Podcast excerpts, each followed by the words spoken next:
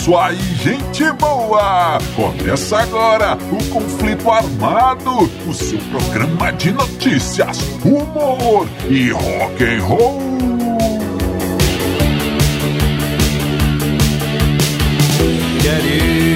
E vamos para as manchetes de hoje. Metallica enfrenta a concorrência. Black Sabbath viajando na praia. Os 10 Mandamentos da Guitarra, parte 2. Casa vazia da Tudo isso e muito mais no conflito armado que começa agora. Eu sou Bob Macieira e aqui comigo no estúdio, meu arqui-rival e melhor amigo Crânio. Tudo bem, Crânio? Tudo bem, Bob? Saudações, caros ouvintes. Tamo junto no rock. Tamo junto no Rock Crânio e sem mais embromações, vamos ao nosso primeiro assunto. na noite E crânio, olha aí, essa história, essa história que vamos contar agora, crânio, é, envolve o Metallica e a outra banda muito famosa que é o Warfare. Você conhece, né, muito Crânio? fa- conheço demais, muito. Eu também não. Mas, Crânio, dizem que é um, um- essa banda foi um dos precursores do metal punk. Olha aí. Em 1985 lançaram um disco que foi muito aclamado pela crítica e pelo público, que é o Metal Anarchy. E olha só, crânio, esse disco foi produzido por ninguém mais, ninguém menos que Lemmy Kilmister. Mito. É o icônico baixista e vocalista do Motorhead. Que, aliás, crânio, esse foi o único disco que o Lemmy se atreveu a produzir na vida, hein? Parece que ele não gostou muito da experiência, não, mas tudo bem. Então tá, eles foram bem recebidos, a banda estava fazendo um relativo sucesso. E aí, crânio, em setembro de 1986, o Warfare foi convidado, olha só, para abrir um show do Metallica. É o Metallica que havia lançado um disco também genial, o Master of Puppets, crânio. É, esse e sim, fazendo muito sucesso. E o Warfare então foi convidado para abrir esse show do Metallica. Os caras ficaram muito felizes, até porque eles já conheciam os caras do Metallica, que eram diz- dizem que eles eram muito legais e tal, ficaram felizes, ia ser bom para a carreira e tudo mais. Só que. Só, Só que. que- Um pequeno detalhe aí, crânio. Eles teriam que pagar para tocar, pagar para ter a honra de Cara, abrir o show do pois- Metallica. pois é, isso não vem de 10 mil libras. O vocalista, que era também o baterista da banda do Warfare, o nosso amigo Paul Evans, conhecido popularmente como Evil, disse que nem sabia que existia tanto dinheiro assim no mundo. cara. É, era uma quantia completamente fora da realidade dele e da banda. Sim. Então ele ficou muito bravo com aquilo ali e disse para o empresário deles: Olha, me arruma aí um dinheirinho que eu tive uma ideia que nos que vai fazer com que a gente venda muitos discos. O empresário disse: Ah, Ivo, o que, que você vai fazer? Não, não, me dá o dinheiro aí que você vai ver. O empresário deu para ele ali um dinheirinho ali, cara, um troco de pinga qualquer. Sim.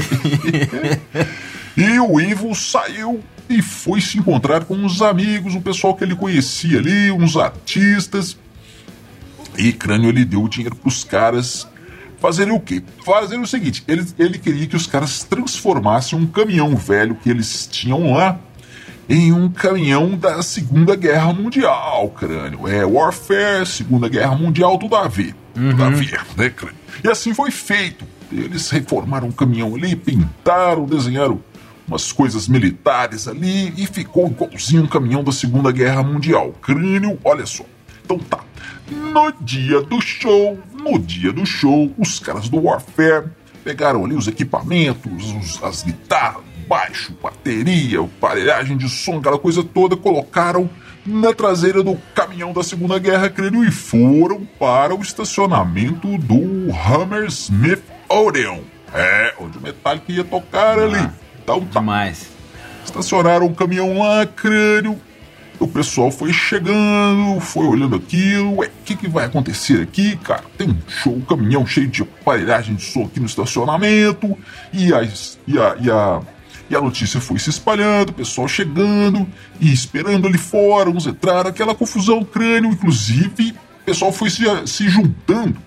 Porque é o seguinte, lá no, no Hammersmith, nessa casa de show é perto de um viaduto, crânio. Então, o pessoal foi ficando ali no estacionamento, na rua, e o viaduto foi ficando cheio de gente também, crânio, para ver o que, que ia acontecer.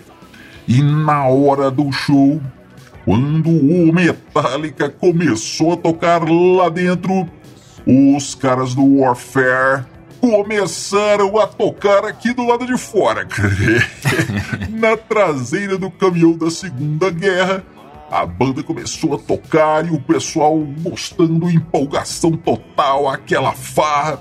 E nisso, Krieger, os, os seguranças do Hammersmith olhando aquilo e não sabiam o que fazer, não tinham é, diretrizes, né, Crânio? O que devemos fazer aqui? Parar o show, deixa os caras tocarem, os caras não estavam entendendo nada e o show rolando lá fora e lá dentro, e aquela cacofonia musical, aquela bagunça e o público enlouquecido. Aí ficou bom. E mais. Tudo bem. E mais, mas mais enlouquecido ainda era o nosso amigo Evil, que gostava de uma confusão, creio. O que, que ele fez? Pegou o microfone em certo momento do show, desceu do palco e disse: Pessoal, esse aqui é o carro do eh, gerente do Hammersmith, que queria Ah. cobrar 10 mil libras pra gente tocar aí nessa porcaria. Olha aqui as 10 mil libras. E bateu o microfone no vidro do carro, crânio, e bateu, e bateu até quebrar o vidro do carro do gerente do Hammersmith. É. E aí, crânio. Aí os seguranças souberam o que fazer. Foram pra cima do nosso amigo Evil. E ele saiu correndo, entrou no caminhão, deu a partida e saiu acelerando e fugiu. Só que não, cara. Na tentativa de fugir ali do local, do local do crime, Sim. ele conseguiu bater o caminhão em sete carros que estavam estacionados ali. E depois disso, creio eles, o pessoal do Warfare conseguiu ser preso. É claro, né, Foram Bob? Ô, todos em cana. É, ô Bob, então é o seguinte, né, cara? Pelo jeito, essa, essa, essa história de pagar pra abrir pra, pra bandas grandes tem de longe essa história, É mesmo. Tudo bem. Ô, ô, Bob, então é o seguinte, o que aconteceu? Os caras foram pra cadeia, né? O Ivo foi em cana. E aí chegou lá um policial com uma cara até amistosa, assim, disse pra ele: É, cara, ó, então aconteceu isso e isso, vou ter que te dar uma multa aqui e tal. Mas aí o policial olhou pra ele e falou assim: Cara, você não é o Ivo do Warfare?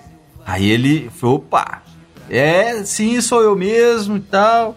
E aí o cara falou: Nossa, olha que coincidência, o policial, né? Nossa, Sim. que coincidência, minha filha é super fã da banda e tal. E o Ivo pensou: Opa, esse aqui é o meu, meu cartão de saída livre da prisão, né? Que aliás está muito em moda no Brasil. Olha, Tá bom, isso é uma outra história. É, e aí falou, beleza, né? Então o cara é fã, a filha dele é fã, beleza. Aí o que, que ele fez?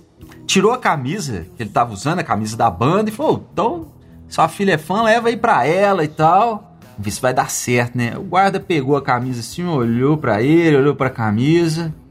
Cara, tem jeito de se autografar pra mim, não? Ele, ô, é claro, né? E pensando, tô livre, né? Escapei dessa. Tá aqui, cara, com muito amor e carinho pra Shirley, que era o nome da filha dele. Então, aqui e tal. Sim, sim. Aí, aí o, o guarda falou: Não, cara, muito obrigado, beleza. Agora, me dá seu dedinho aí que eu tenho que te fichar aqui. Ele, Pô, mas você vai fazer isso comigo, cara? Eu te dei a camisa e tal. Aí ele falou, o guarda falou, claro, né? É meu trabalho, vou te fichar assim. e deu, e deu a multa pra ele, 360 libras. Mas tudo bem, porque no outro dia tava em todos os jornais, todos os jornais falando dessa confusão. E como ele, ele disse, as, as vendas do, do disco foram lá pro teto, né? Vendeu pra caramba. O pessoal gosta dessas confusões. E Bob, eu confesso que eu achei genial essa ideia do cara e vou copiar. Sim. Só que não vai ser em caminhão de da Segunda Guerra, não. Caminhão de Segunda Guerra, eu acho que eu nem saio com ele na rua e já me prendem, né? Mas eu tava pensando em fazer nesses caminhões de boi, esses caminhões boiadeiro que carrega gado, sabe? Falei, tem já tem as ripas, que é as madeiras, né, da, pra pendurar as caixas, a iluminação. Sim. E aí é só esperar um show grande, um show do Metallica lá pra porta e fazer o show lá, hein? Então você aí, amigo ouvinte, que conhece os Dillions, se você tiver um a porta aí de um show do Metallica, do Megadeth, qualquer coisa assim, e, e você olhar se tiver vindo um caminhão de boi, você já pode saber, crânios elétricos vão tocar aqui na- na- no estacionamento. Mas aí você já fica avisado, hein? Não deixe o seu carro estacionado perto aí, porque a hora de sair tem que sair batendo nos carros lá pra gente ser preso e dar manchete.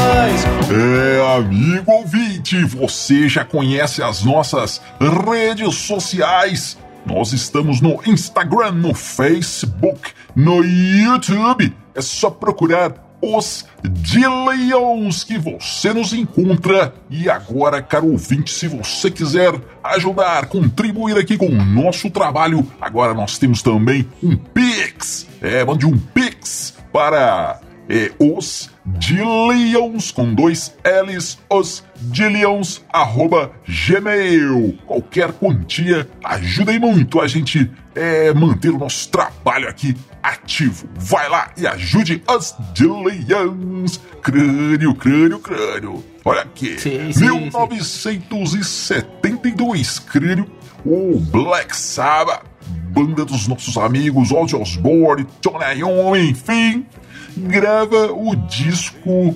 muito muito famoso, o Volume 4. Eles gravaram esse disco em LA, crânio em Los Angeles. É, e nesse disco tem uma música muito interessante que se chama Laguna Sunrise. E qual é a história dessa música, crânio? Uma música instrumental, olha aí.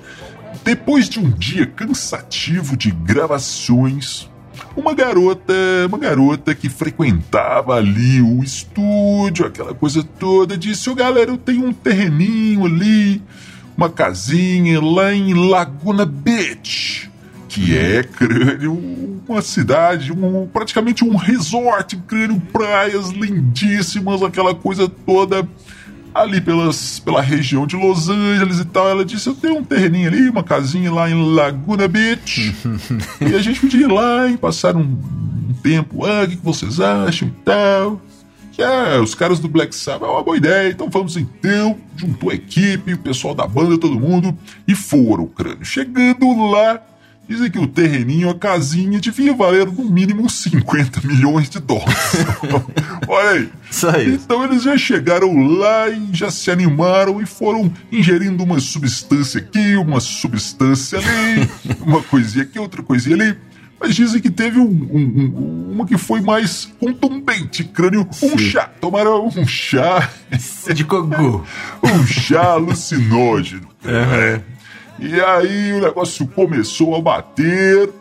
Eles falaram: vamos pra praia, vamos pra praia. E foram, desceram ali, aquela areia branquinha, aquela coisa toda. Foram chegando na praia e um dos, dos holds, crânio, da banda, os carregadores, viu ali, tinha um pier, né, crânio? Aquele, aquela construção parecendo uma ponte que vai até o meio do mar lá.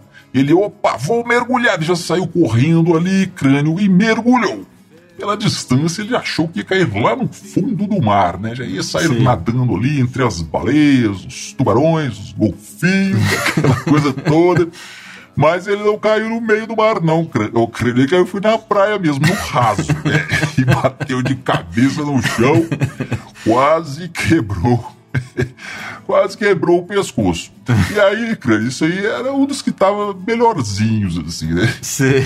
O, o Geezer Butler, crânio, que era outro que disse que ficou bem também, não Baixista. passou muito, muito perrengue. Não, crânio, ele disse que ele estava de boa. A única coisa que ele estava vendo de diferente eram uns esqueletos andando pra lá, pra cá, pra cima, pra baixo. Onde ele olhava tinha um esqueleto. Esqueleto do He-Man. É, e uma, uma caveira. E aí.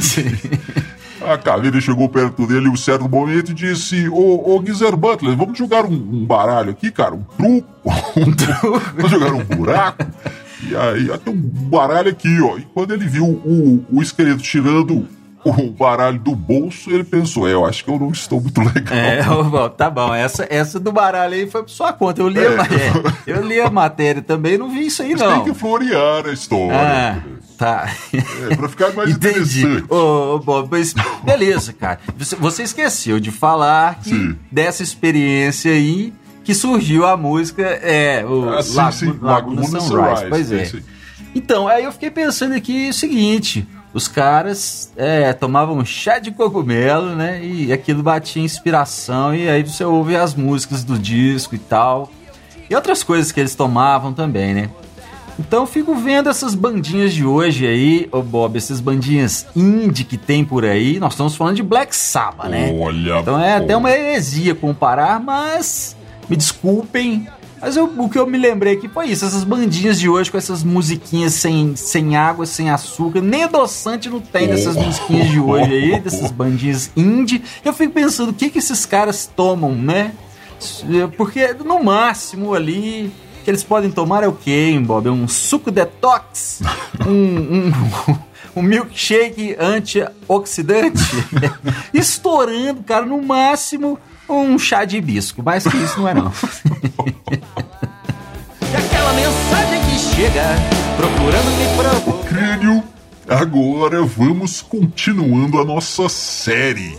A série Os 10 Mandamentos da Guitarra do Capitão Biff de Boi. É. o crânio Sim. Captain Beefheart, o nosso amigo Don Glenn Vliet.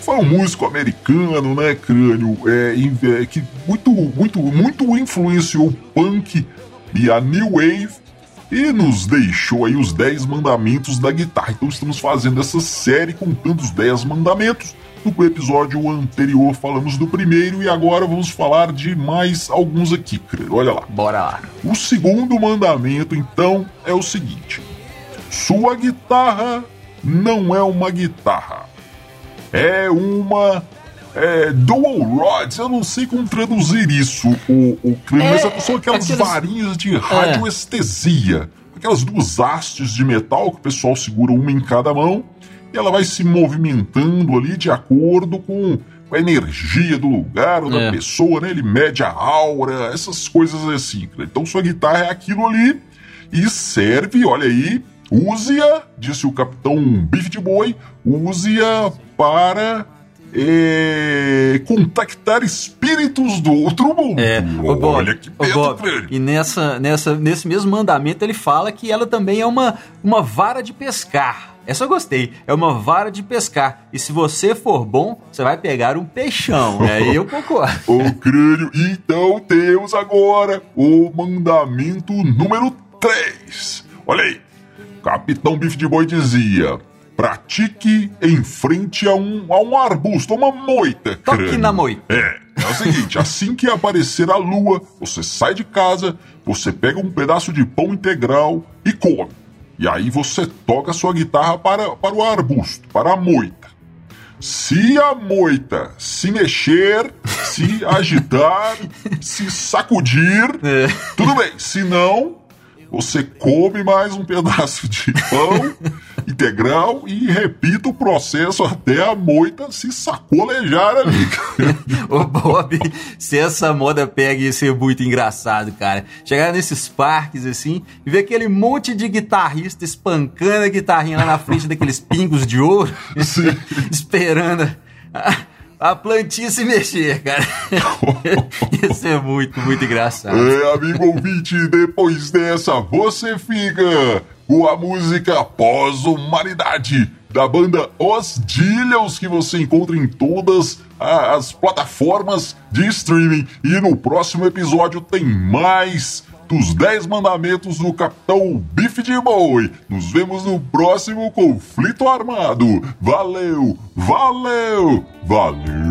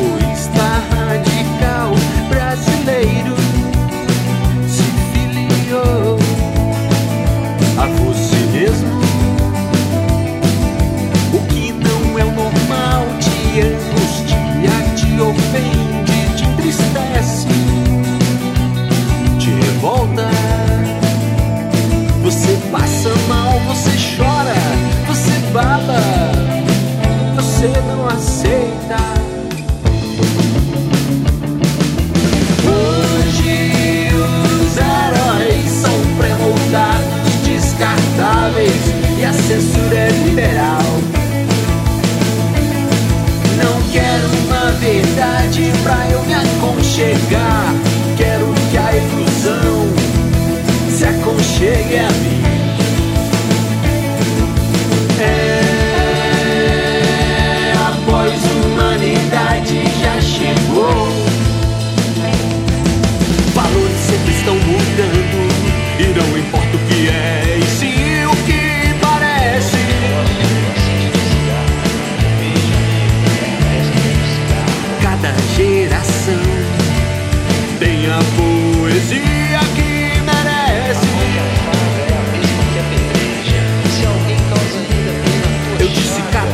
Verdade